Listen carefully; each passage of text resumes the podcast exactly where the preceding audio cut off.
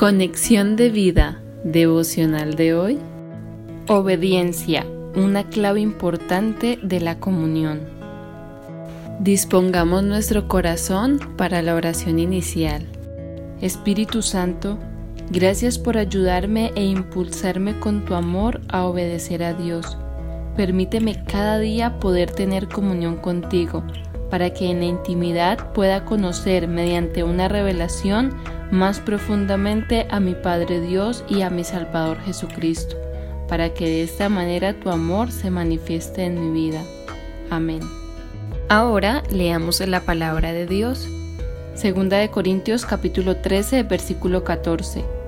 La gracia del Señor Jesucristo, el amor de Dios y la comunión del Espíritu Santo sean con todos vosotros. Amén.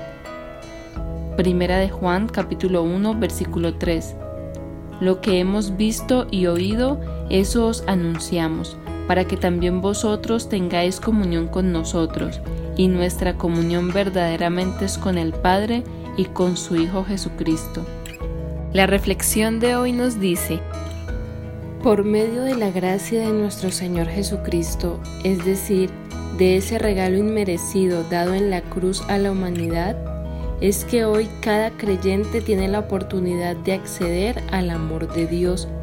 Pero si queremos de manera vivencial empezar a disfrutar de manera más profunda de este amor, es necesaria la comunión del Espíritu Santo.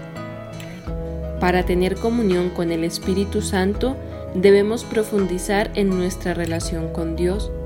No es suficiente mantener una relación en donde escuchamos a Dios por medio de su palabra y en la cual le hablamos por medio de la oración.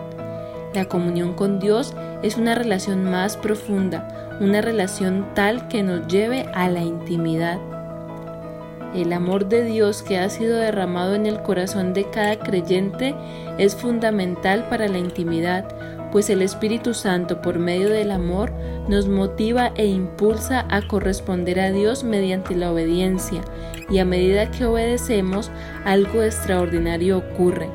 El Señor Jesucristo y el Padre se revelan y manifiestan su amor en la comunión con el creyente.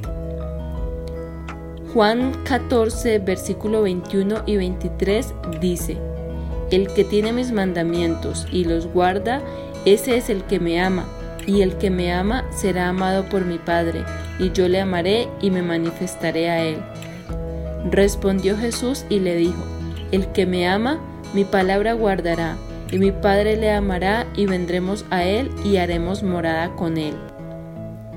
El que Jesús y el Padre vengan a hacer morada en nuestra vida nos habla de intimidad, y es claro que esa intimidad es el resultado de la obediencia Así que podemos decir que la comunión con el Espíritu Santo resulta de mi obediencia a Dios como respuesta a su amor, lo cual me permitirá disfrutar de la presencia y el amor de Dios en mi vida.